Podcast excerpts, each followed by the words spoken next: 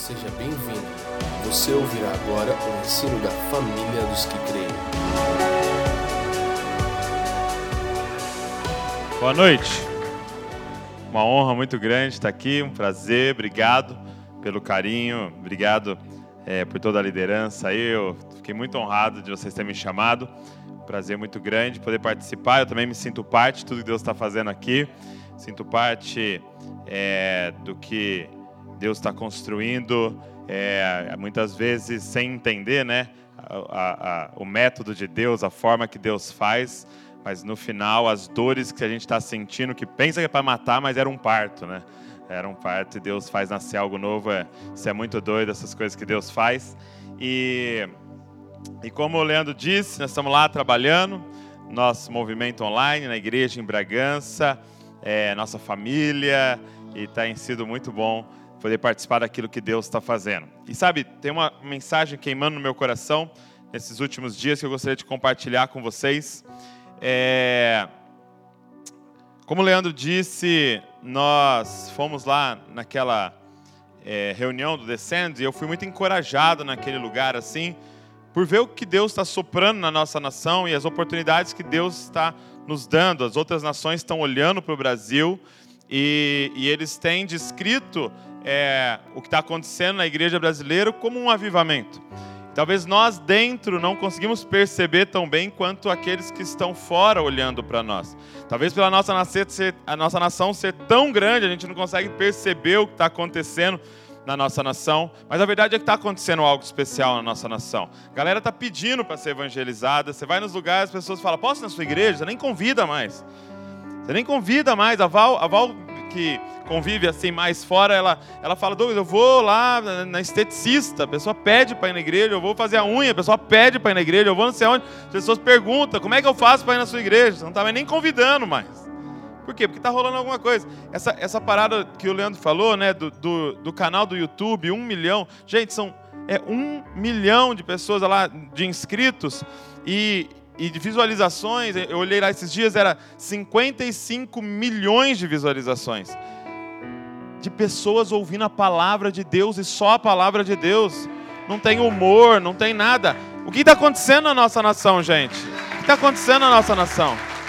Então, isso é um avivamento, sabe? Agora, é, o que eu queria falar com vocês é que apesar desse avivamento estar tá rolando de alguma forma, a gente não tem visto uma grande reforma a partir disso. A gente não tem visto uma grande mudança na nossa nação a partir disso. Por quê? E uma das respostas para essa pergunta, que não é tão simples, né? Mas uma das respostas que eu gostaria de dar hoje é o seguinte: porque apesar de eu estar extremamente empolgado que vai acontecer nos estádios em fevereiro, né, e, e, muitas milhares, centenas de milhares de pessoas reunidas em estádios tal, e está muito empolgado pelas pregações que Deus tem liberado, as igrejas que estão iniciando, os, os louvores que Deus tem liberado. Eu creio que a grande mudança na nossa nação não vai vir com mais pastores cheios do Espírito Santo. A grande mudança não vai, vai, não vai vir a partir de grandes ministros de louvor cheios do Espírito Santo. Eu creio que a reforma na nossa nação vai vir quando se levantarem pais e maridos cheios do Espírito Santo, esposas cheias do Espírito Santo. E o que Deus falou comigo, Ele falou assim: hoje você vai subir nesse púlpito e liberar o que a sua família espiritual carrega. Eu venho hoje aqui como filho do pastor Josué Gonçalves. E Deus me pediu para falar de família com vocês. Porque, cara, nós temos que pensar sobre isso. Eu repito para você, a gente não precisa de mais pastor, tem um monte. A gente precisa de mais marido, pai e mãe cheio do Espírito Santo. Nós precisamos voltar a olhar para a família. Nós precisamos voltar a falar de casamento. Que a gente está falando em línguas, mas não está sabendo falar com a esposa.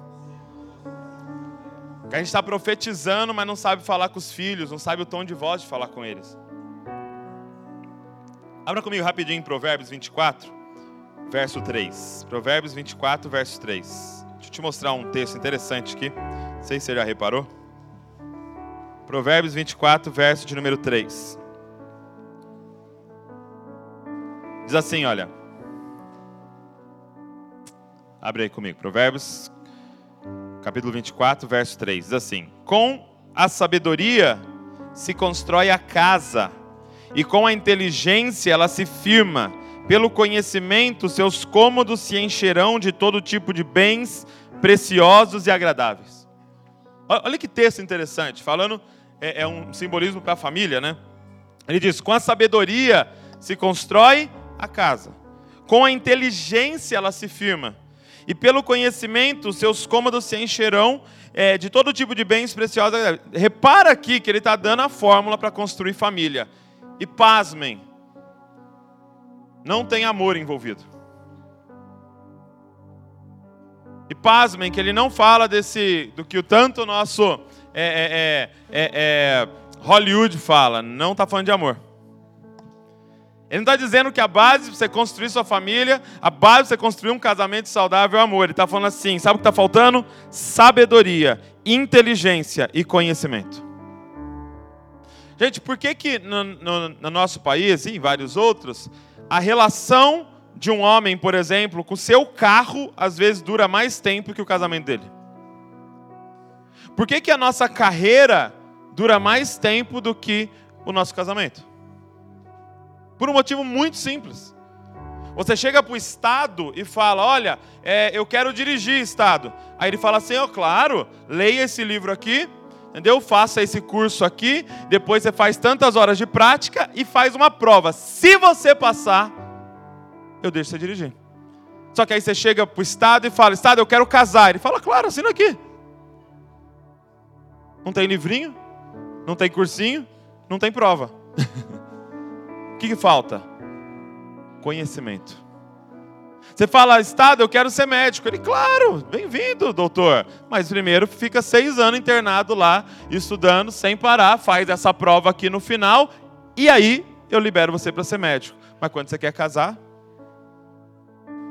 você vai lá, joga o seu RG, joga o RG da, da outra, assina e acabou.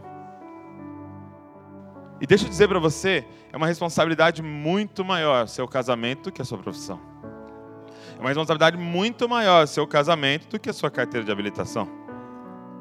Sabe, eu subo aqui, gente, com temor e tremor no meu coração. Primeiro por respeitar essa casa.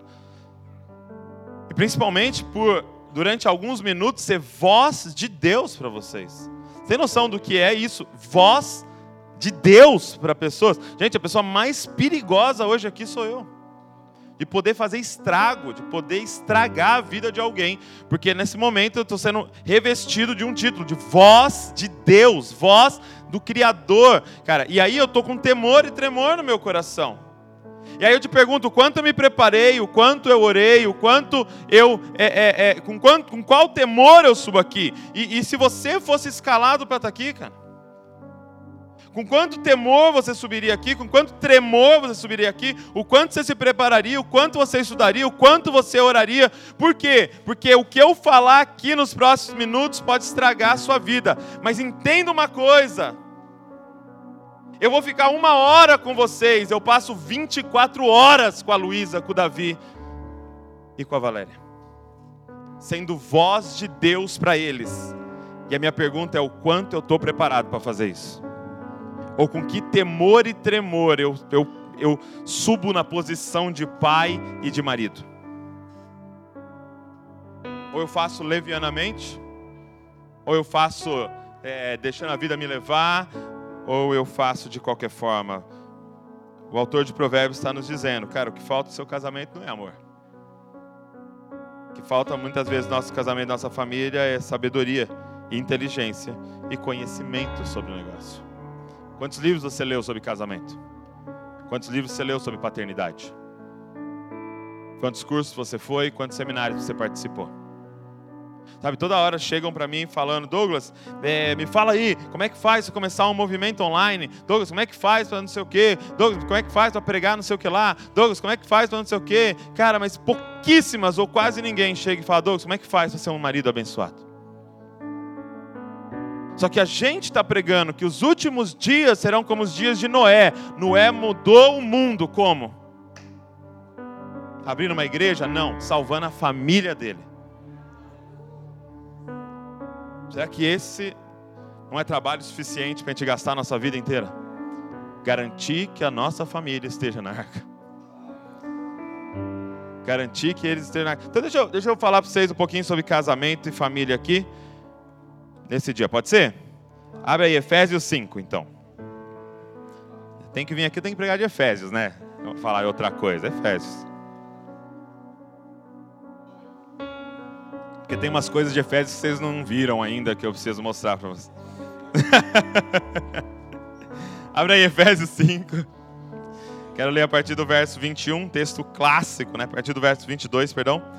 Texto clássico aqui de casamento. Diz assim, olha, esposas, que cada uma de vocês se sujeite a seu próprio marido como ao Senhor, porque o marido é o cabeça da esposa, como também Cristo é o cabeça da igreja, sendo ele o próprio, o próprio Salvador do corpo. Como, porém, a igreja está sujeita a Cristo, assim também a esposa se sujeite em tudo ao seu marido.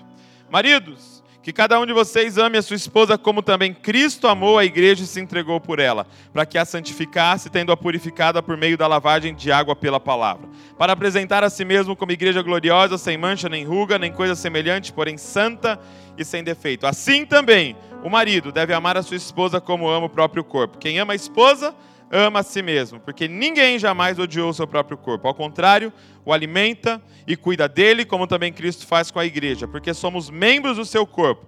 Eis porque o homem deixará o seu pai e a sua mãe, se unirá à sua mulher, tornando-se os dois uma só carne. Grande esse mistério, mas eu me refiro a Cristo e à igreja. No entanto, também, quanto a vocês, que cada um ame a própria esposa como a si mesmo, e que a esposa respeite o seu marido.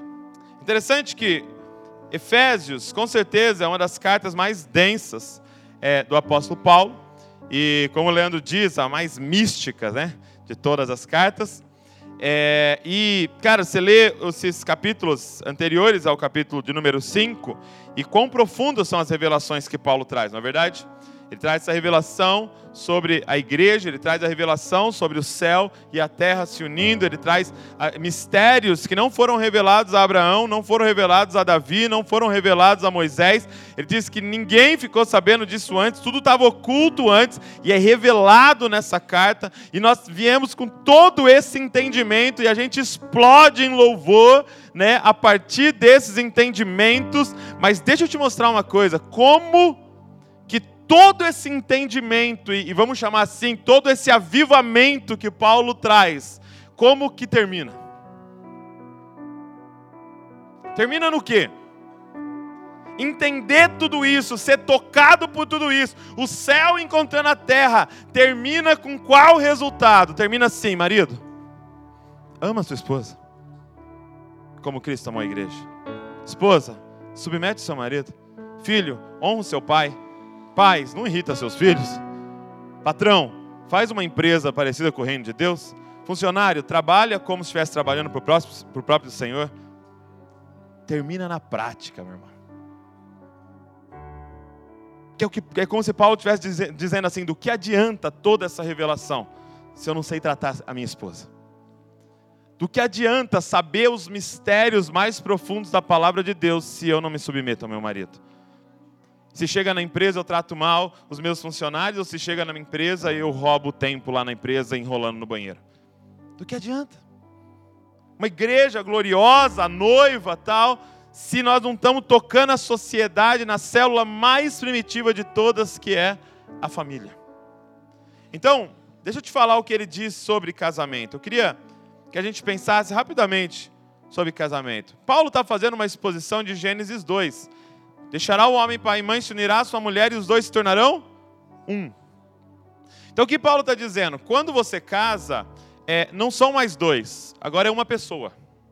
Paulo está dizendo que o casal é uma pessoa, ok? E é muito louco isso, porque a psicologia afirma isso. Eu sou formado em psicologia, e quando você vai estudar psicologia de grupo, e ele diz assim: quando você vai atender um casal, ele falou que é, é complexo o atendimento. Por quê?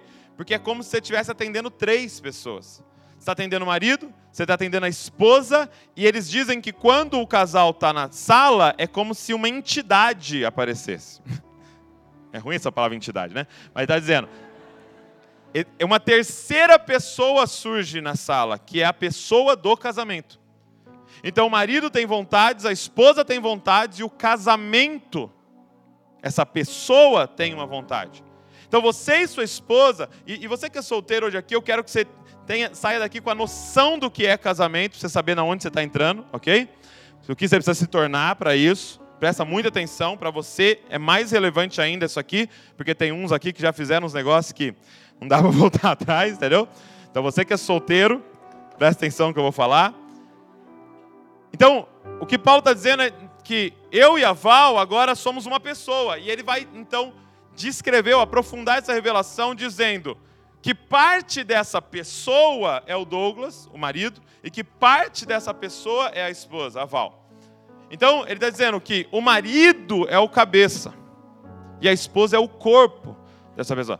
Aí a gente entra numa briga de, cara, quem que é mais importante? A pergunta é muito simples. O que, que você prefere? Perder sua cabeça ou perder seu corpo? Indifere. Por quê? Porque uma coisa não existe sem a outra.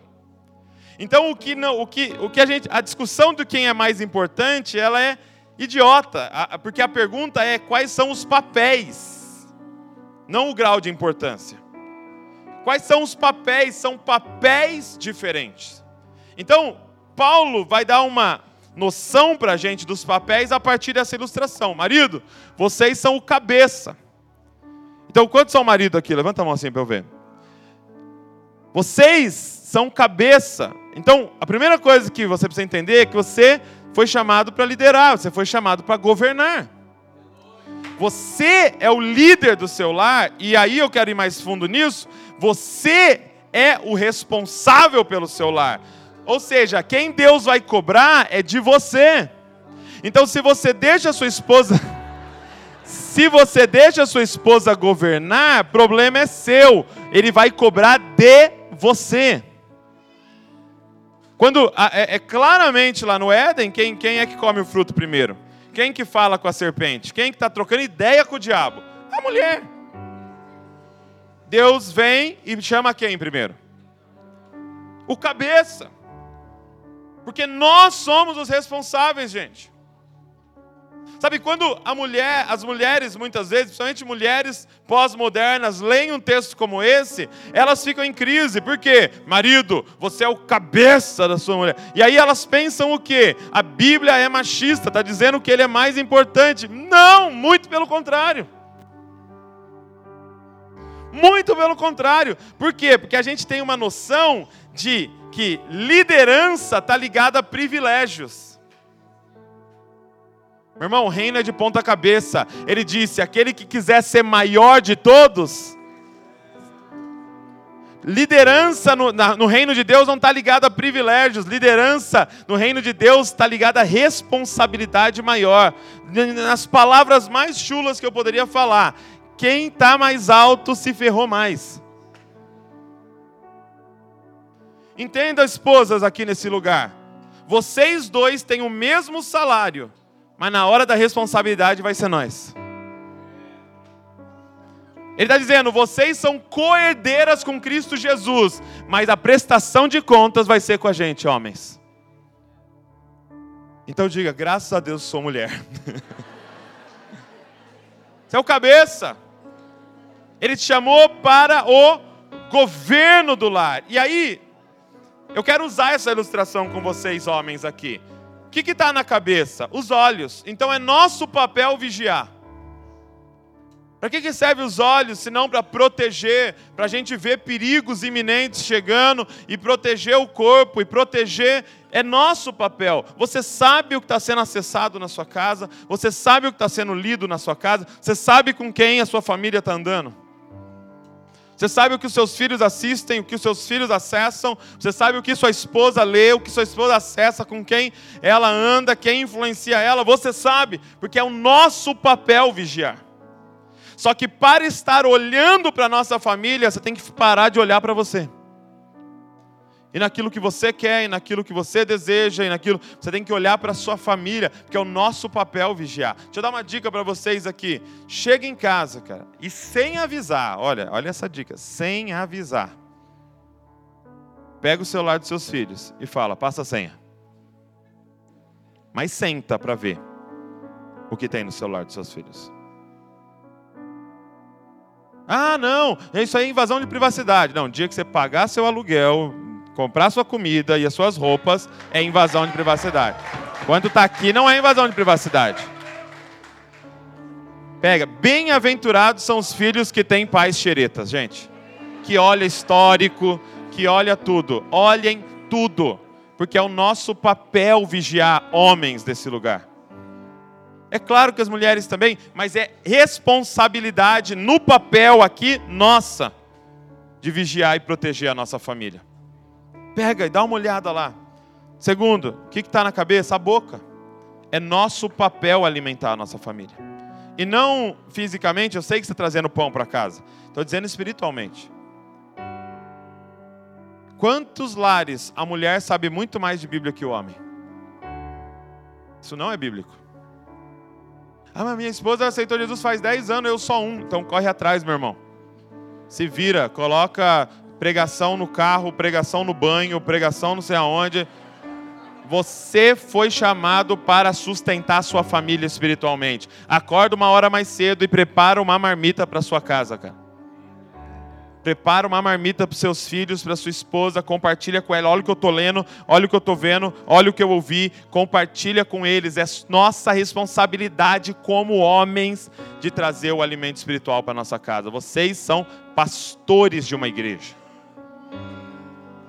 Quantos aqui no coração já falaram assim: ai, eu não, eu nunca vou ser pastor. Casou e teve filhos? Haha, pastor. Não percebeu, você é um pastor. E você vai prestar contas dessa congregação que Deus colocou nas suas mãos, de filhos dele, para você cuidar. Então, é nosso papel alimentar. Sabe que tem um texto, 1 Timóteo, que diz o quê? Mulheres, fiquem em silêncio na igreja. Puxa, a mulherada. Paulo machista, se eu encontro esse Paulo. Paulo chega a dizer: não pergunte na igreja, vá perguntar para o seu marido em casa.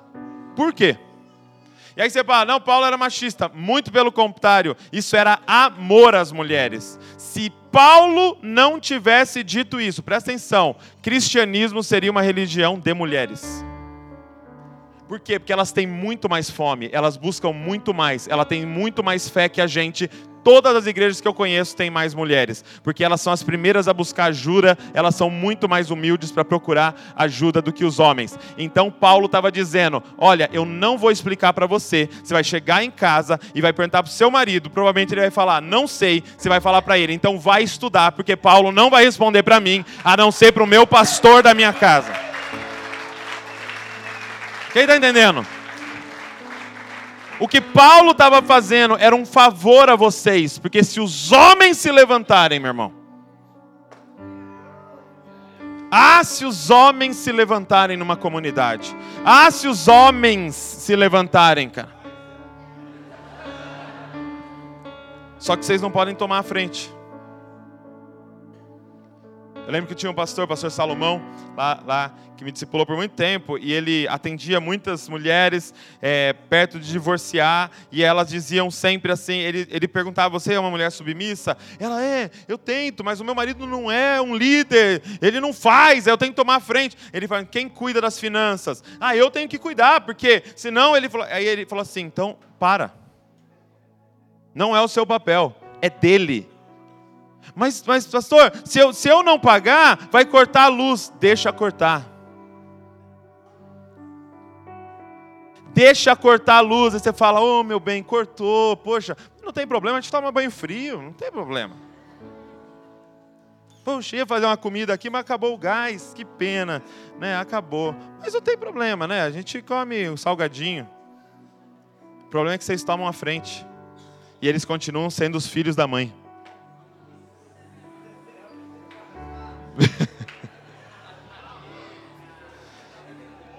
E aí ele diz assim: olha, mulheres, Presta atenção. Mulheres, qual é o seu papel? Você é o corpo. Provérbios 14. A mulher sábia edifica o lar, a insensata com as próprias mãos derruba. Por quê? Porque a mulher tem uma capacidade de construir. Se o nosso papel é governar, executar, é com elas.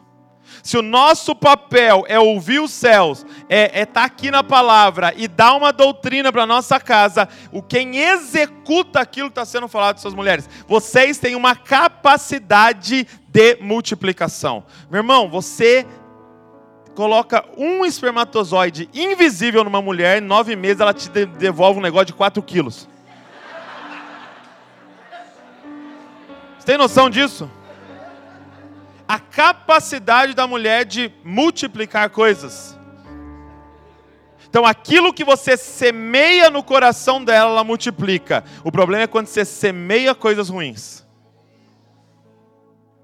Elas têm uma capacidade de multiplicação. Então, mulher, é o seu papel edificar, mas com submissão.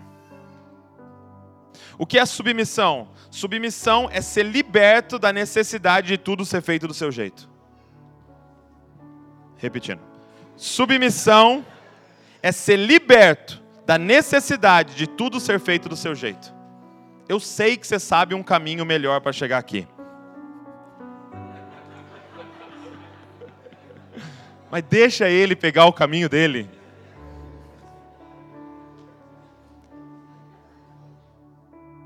Submissão. Sabe, gente, isso aqui é um manual. Isso aqui é um manual. O conhecimento sobre família e casamento está aqui. O conhecimento que Provérbios está dizendo está aqui. Sabe qual é o nosso problema como brasileiros? A gente não lê manual. Quem que lê manual? Gosta de ler manual? Aí, pouquíssimos. A gente não lê manual. A gente compra o produto e fala o quê? Ah, sei, isso aqui, só sei, isso aqui. Isso aqui é como todos os outros, liga na tomada e funciona. Esse carro é como todos os outros carros. E aí, só que, presta atenção, a gente não lê o manual, mas a gente sabe exatamente a garantia. A gente não lê manual, mas lê o papel da garantia. E aí dá problema no produto e a gente vai lá para o fornecedor e fala aqui, ó, tem que trocar. Por quê? Porque deu problema. Só que aí o fornecedor te pergunta assim: você fez isso? Não. Mas você, mas você fez aquilo que não podia? Fiz. Mas você não viu o manual? Não. Então você perdeu a garantia. E esse é o problema. A gente sabe todos os textos que fala da garantia. Mas não lê os textos que falam que é o que é para você fazer. Então você, mulher, está ajoelhada toda noite falando: Senhor, o Senhor falou que minha família, eu e minha casa serviremos ao Senhor, e não sei o quê, creio no Senhor Jesus, será salvo tu e a tua família. Mas você está fazendo a sua parte daquilo que Ele mandou você fazer e se submetendo. Faz o que o manual está fazendo e Ele garante a sua família. Faz o que o manual está falando e ele garante a sua família. Fica na sua posição e ele garante o seu casamento. Na sua posição. Porque é o seu sinal de dizer: Eu confio no Senhor. Eu não vou pôr a minha mão. Eu confio no Senhor. Eu confio no Senhor para mudar o meu marido, eu confio no Senhor para mudar a minha casa, eu confio no Senhor para mudar a minha família. Estando na sua posição. Porque qual é o desafio do homem e da mulher no casamento? Morrer. O nosso desafio é de morrer. Por quê? Olha o que Deus fez. Deus fez o homem com força. E fala para ele: lidera servindo. Morre para a sua força. Nunca levanta a sua mão, nunca levanta a sua voz. Lidera amando e servindo e ele faz uma mulher que consegue ser completamente independente. Elas não precisam de nós. Meu irmão, quando um homem morre, a mulher vive, às vezes, melhor. Meu irmão, a mulher veinha vem para a igreja, feliz da vida, entendeu? a maioria delas não casa de novo. A maioria delas não casa de novo, porque elas têm uma capacidade, elas são independentes, cara. Agora, e quando uma mulher morre? Irmão, o cara não sabe onde está o garfo, o cara não sabe onde está o sal, o cara não sabe onde estão tá as meias dele, os caras não sabem lavar roupa, o cara não sabe cozinhar, o cara não sabe fazer nada, ele fica completo. Esses dias a Val foi pregar, eu ficava que nem uma barata tonta em casa, meu Deus, o que, que eu faço aqui nessa casa?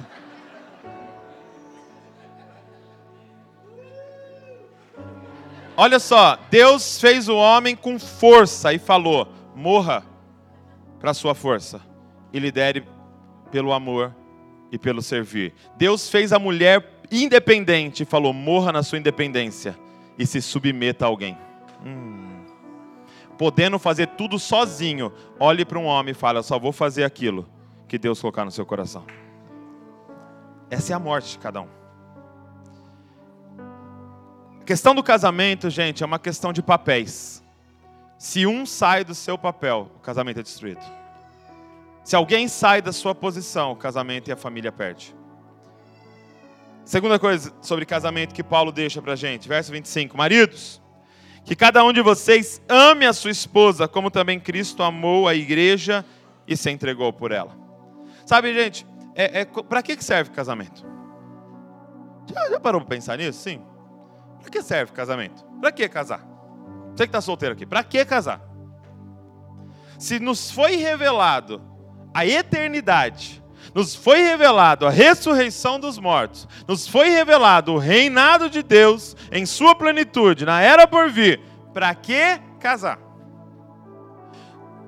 Os caras chegam para Jesus com esse questionamento. Eles falam assim: Jesus, ó, um homem casou com uma mulher. Passou um tempo, eles não tiveram filhos e esse homem morreu. Aí, na tradição judaica, é, para dar, dar é, descendência por irmão, um dos irmãos assume a mulher. Só que aí esse irmão assumiu a mulher e morreu também, e sem filhos. E aí o, o segundo irmão assumiu a mulher. E sete irmãos casaram com a mulher e todos morreram. Primeira coisa que eu ia falar, cuidado com essa mulher, pelo amor de Deus. Não come o que ela faz, sei lá. E a mulher morreu, e aí eles então se encontram lá no reino de Deus, de quem que ela vai ser esposa. O que Jesus responde? Você não sabe nada. Porque no reino de Deus, ninguém vai casar nem se dar em casamento, porque serão como os anjos. Então presta atenção: na eternidade da era por vir, não vai ter casamento. Não comemora, pelo amor de Deus, cara. Pelo amor de Deus. Problema. Fica triste.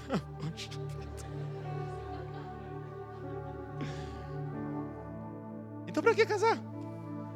Se esses 80 anos, 90, você comer coisas sem glúten, sei lá, você vai viver aqui, o que, que é isso aqui diante da eternidade? Não, sério, o que é 90 anos, 80 anos, diante de milhões, bilhões, trilhões de anos? A Bíblia descreve como um sopro, que é um piscar de olhos. E para que casar se não, haver, não vai haver casamento na eternidade? E Paulo nos dá a resposta. Ele fala: Marido, ame a sua esposa, como Cristo amou a igreja. E eu te pergunto: o que o amor de Cristo fez pela igreja? Sabe, porque eu vejo às vezes pregações sobre esse texto e a pessoa fala assim: tá vendo, marido? Precisa lavar a louça para sua esposa. Tá vendo, marido? Você tem que servir a sua esposa, você tem que ajudar em casa, tem que tal, levar flores para sua esposa. E sim, claro, é, é, nós temos que fazer isso e ajudar. Mas deixa eu te perguntar: o amor de Cristo pela igreja deixou a igreja mais confortável? Sim ou não? Não. Pedro estava de boa pescando, encontrou o amor de Cristo, morreu pendurado de ponta cabeça numa cruz. E aí, deu um confortinho para ele e tal? Não. O que, que o amor de Cristo fez pela igreja? Salvou a igreja. Meu irmão, o que é amar a sua esposa como Cristo ama a igreja? É você olhar no olho da sua esposa e falar: Eu vou fazer tudo que tiver ao meu alcance para você estar no reino de Deus por toda a eternidade. Se nós somos seres eternos, só faz sentido casarmos se for por um motivo para ajudar o outro a encontrar com Cristo na eternidade. Que amor é esse aqui? É um amor que não ama simplesmente o que a pessoa é, mas o que ela será por toda a eternidade.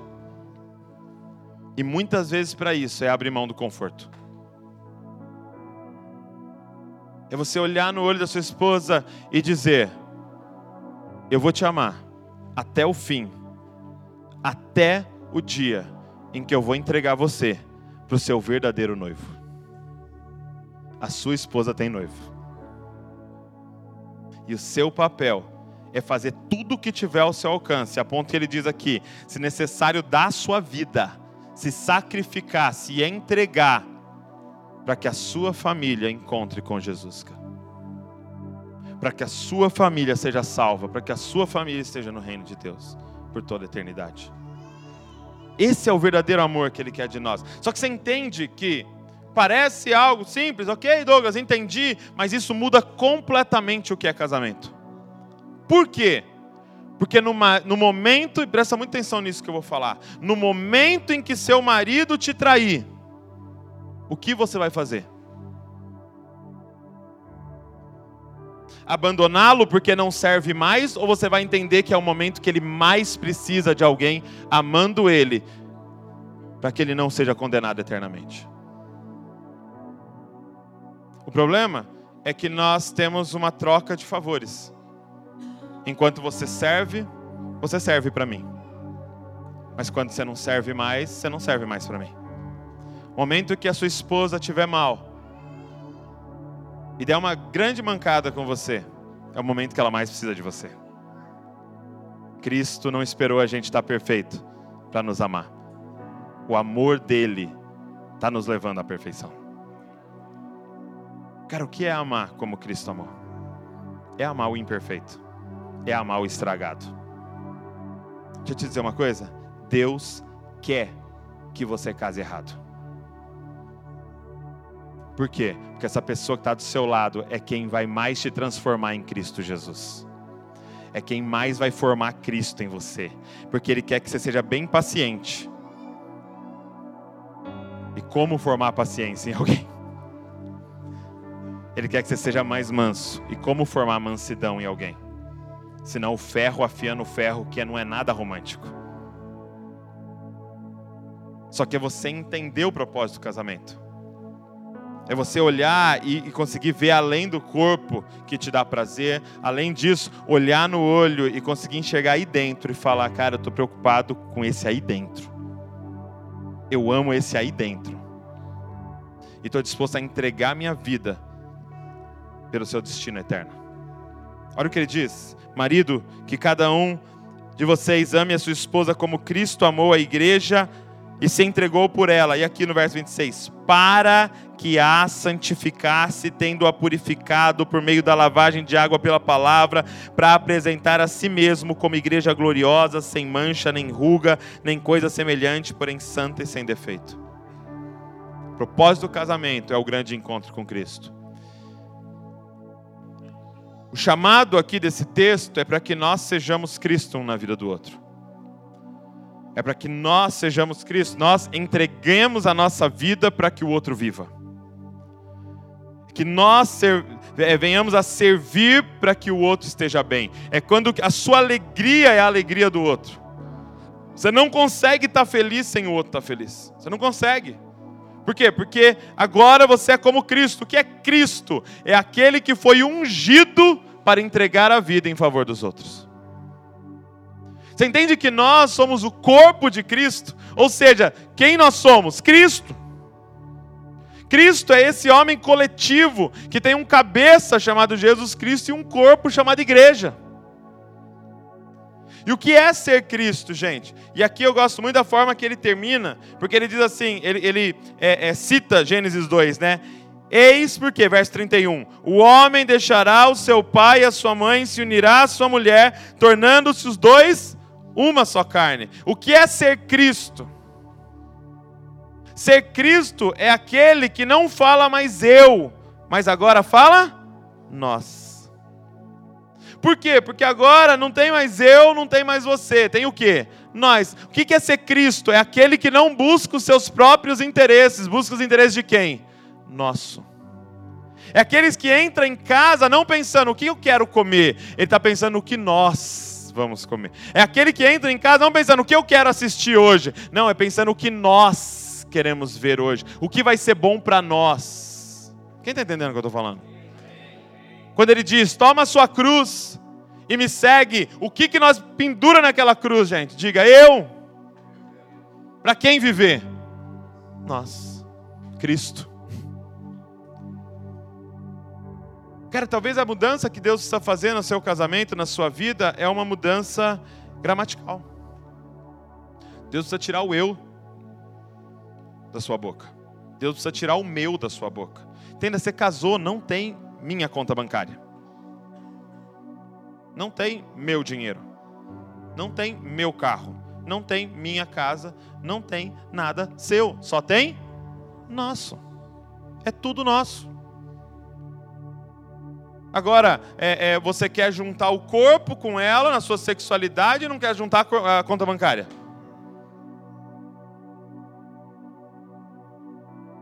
A gente quer que a noite seja uma maravilha, mas a gente não é nós o dia inteiro.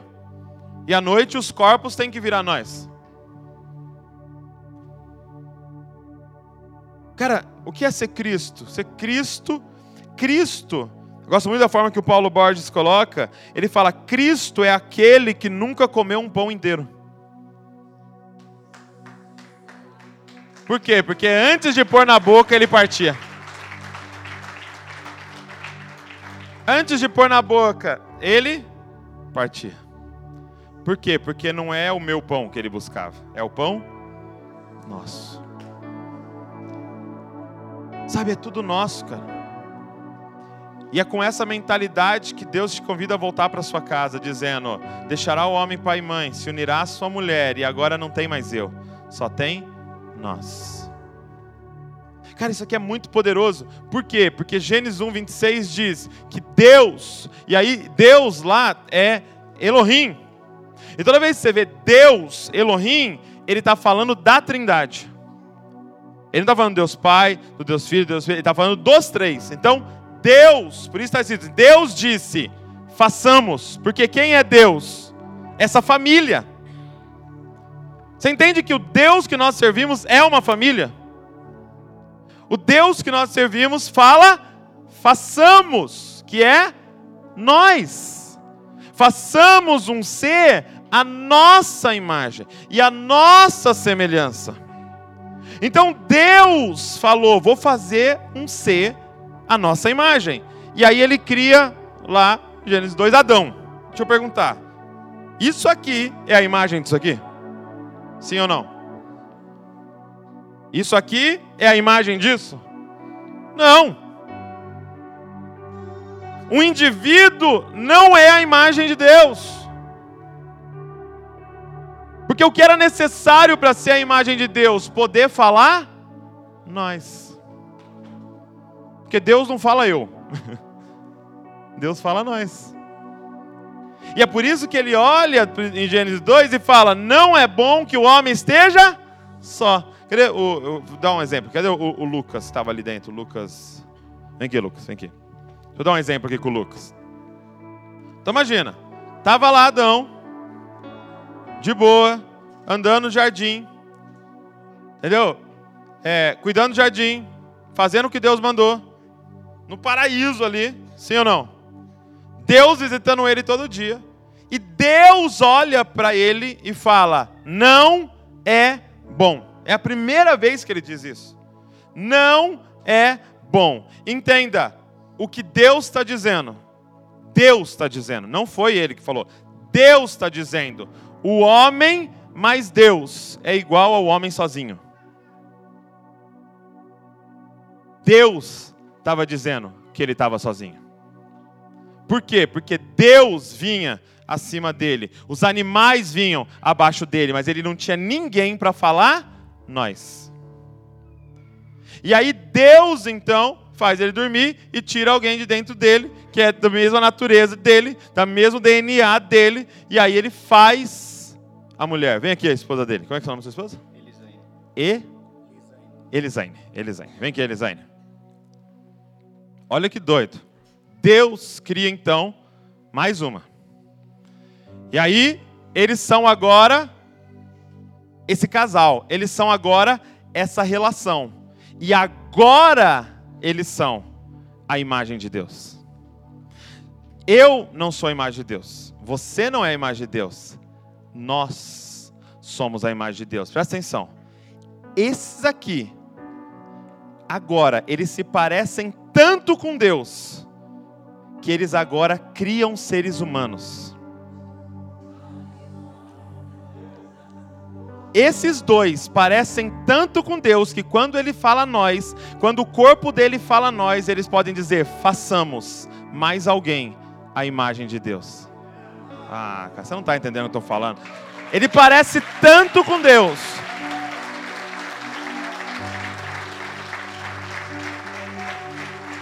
E aqui eu quero falar para você, por que, que Satanás investe tanto para destruir a sua família? Por causa de um princípio que Deus liberou, que é o princípio da concordância. O que eles ligar na terra, meu irmão, vai ser ligado no céu. E o que eles desligar vai ser desligado no céu. Olha o poder disso daqui.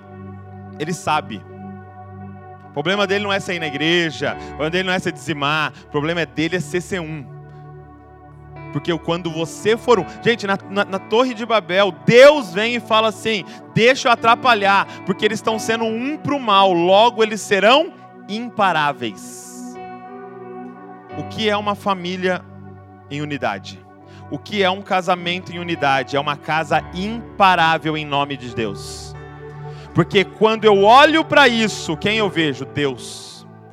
Entende quando ele disse: onde dois ou três estiverem reunidos no meu nome, ali eu estou. Não é que dois ou três junta ele fala, ah, deixa eu descer lá. Não, onde dois ou três juntam, é ele. É a imagem dele. Por quê? Porque é o Pai. Por quê? Porque é o Filho. Porque é o Espírito. Eles agora podem falar nós, eles podem falar façamos em concordância.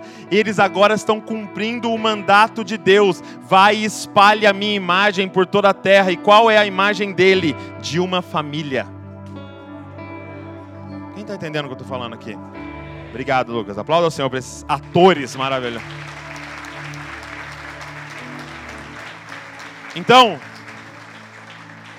isso é tão real, gente, que nos dois primeiros anos, eu estava é, fazendo o Disascope, né, e, e, fazendo lá o trabalho online e tal, e foi muito legal, comecei os vídeos e tal. E a Val, ela me apoiava, é, mas ela não participava. Por quê? Porque a Luísa tinha acabado de nascer e ela é, me apoiando e tal. E aí, eu lembro que nesses dois anos, o Disascope chegou a 80 mil seguidores. Dois anos trabalhando, postando e tal, e fazendo. Nós chegamos a 80 mil seguidores. E aí, passados dois anos, Deus falou com a Val.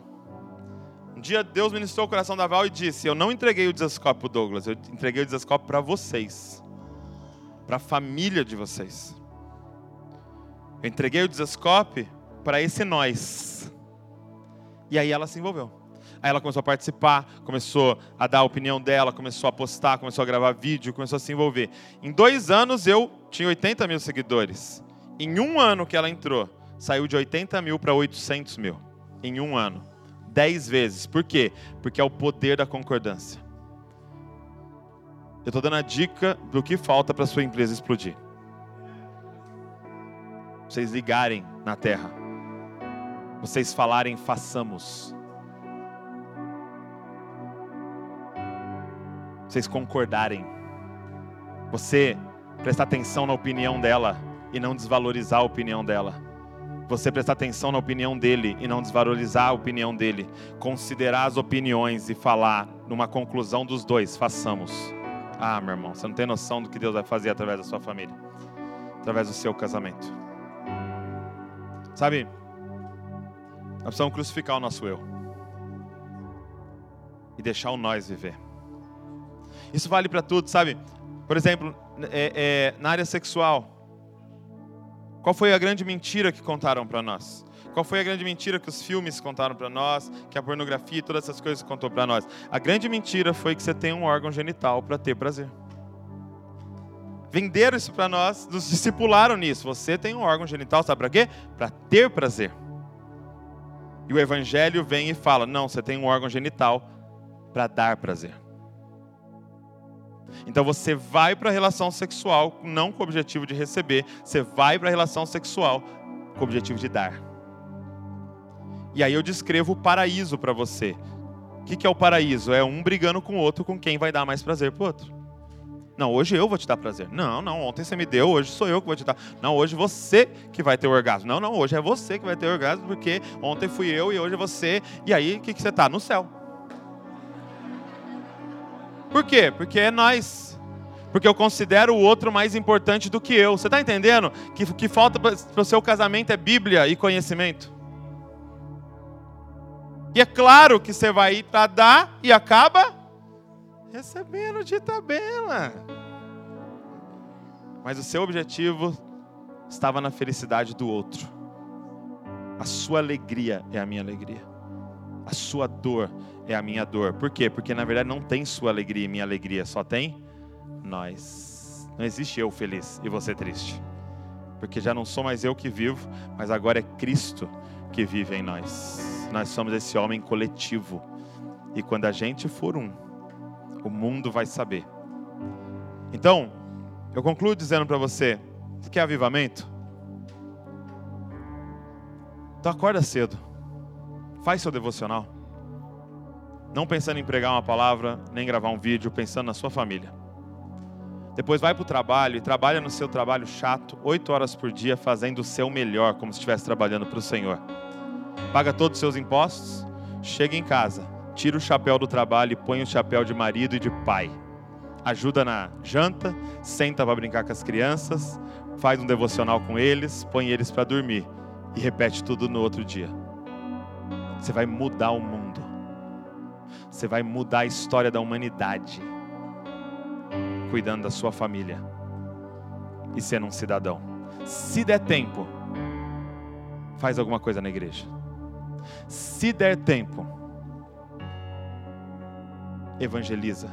Se der tempo, prega a palavra. Se der tempo, faz um canal no YouTube. Se der tempo, lidera uma célula. Se der tempo. Mas primeiro, seja aprovado dentro da sua casa. Mas primeiro, tenha testemunho da sua esposa, dos seus filhos, como um homem de Deus naquele lugar, como uma mulher de Deus. E crie os seus filhos para repetir isso. Crie sua filha para amar ser uma dona de casa. Crie seus filhos para amar ser um pai e um marido. Amar a família. E a gente vai mudar a história da nossa nação. Fica de pé no seu lugar junto comigo. Obrigado por nos ouvir. Para mais informações, visite famíliadosquecreem.com.